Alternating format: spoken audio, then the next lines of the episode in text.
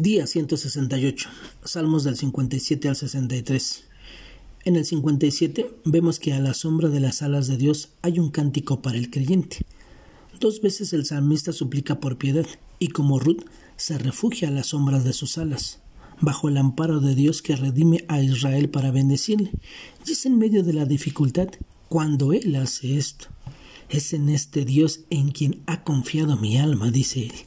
Por lo tanto, recuérdale a tu alma en quién has confiado, en Elohim, pues Él enviará su misericordia y su verdad. El Dios Todopoderoso y Altísimo será fiel al pacto que selló en esa cruz del Calvario. Salmo 58. Vemos jueces justos contra jueces injustos. Sabes, poderosos y magistrados. David se dirige a estos hombres y los cuestiona respecto al desempeño de su labor.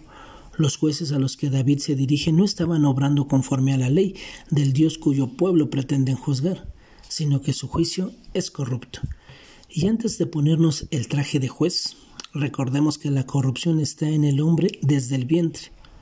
Ahora, los hombres corruptos a los que David se refiere eran víboras tales que ni el más experto de los encantadores escuchaban. Por entregarse a la corrupción y a la violencia para tramar iniquidad serán arrancados de la tierra, y aun mientras taman maldad serán juzgados por uno mayor que ellos. Pero aquellos que aman la justicia, que aman la ley de Dios y anhelan vivir en obediencia a sus preceptos, verán el justo juicio de Dios contra los que le han rechazado su palabra y le han dado la espalda. Salmo 59. Vemos un clamor al borde de la muerte. Muchas veces sufrimos las consecuencias de nuestro propio pecado o sencillamente las autoridades ejercen su rol ante nuestra violación de la ley. Pero qué indignante es sufrir sin causa alguna, y más indignante aún perder la vida por haber hecho lo justo. Este salmo es un clamor por liberación y salvación al Dios verdadero y misericordioso, aquel que es la fuerza de su pueblo ante el ataque soberbio e injusto del enemigo. Podemos clamar a muchos libertadores, pero solo Dios puede realmente liberarnos del poder del pecado y de personas que con violencia y crueldad menosprecian la vida de los hijos de Dios. En el Salmo 60 vemos el lamento por el quebranto y esperanza de victoria. Este es un salmo diferente a los que hemos estado viendo. En lugar de clamar mientras es perseguido, David clama mientras persigue él a sus enemigos. En medio de una gran batalla, el ejército de Israel se siente rechazado por su Dios y claman a él. Dios les responde reafirmando sus promesas y bendiciones. El Dios tres veces santo respondió al clamor de los hombres. Y hoy, aunque puedes sentir que en medio de tus luchas Dios no te responde, debes recordar que todo lo que Dios ha prometido se ha cumplido y se cumplirá, y todo aquel que ha escogido le pertenece para siempre y será victorioso. En el 61 vemos un corazón que desmaya por reposo. Aquí tenemos un anhelo de permanecer donde Dios mora y bajo su protección, cantándole para siempre.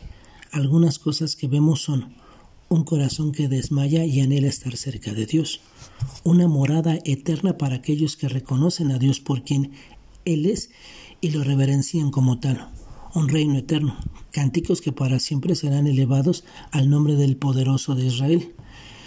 En el Salmo 62 vemos que Él es el único refugio. Solo en Dios, solo en Él. Observa cuántas veces David usa la palabra solo.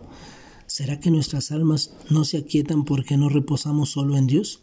Este salmo nos ayuda a verle como el único refugio, reposo, fuerza, salvación y esperanza del que pone su confianza y corazón completamente en Él. En el Salmo 63 vemos un anhelo ferviente por Dios. Este salmo parece continuar con el hilo del Salmo 62. Leemos acerca de la comunión con Dios y el regocijo del que le busca con anhelo. También acerca del fin de aquellos que le rechazan a Él y a su pueblo. El que busca a Dios para ser saciado por Él, lo encontrará. Pero el que se cree fuerte en sí mismo no conoce su necesidad. El que se ampara en Dios vivirá pero la boca mentirosa para siempre cerrada será. El que encuentra refugio en Dios se regocija, pero el que lo rechaza, aunque ría, llorará. Que tengas un excelente día y que Dios te bendiga.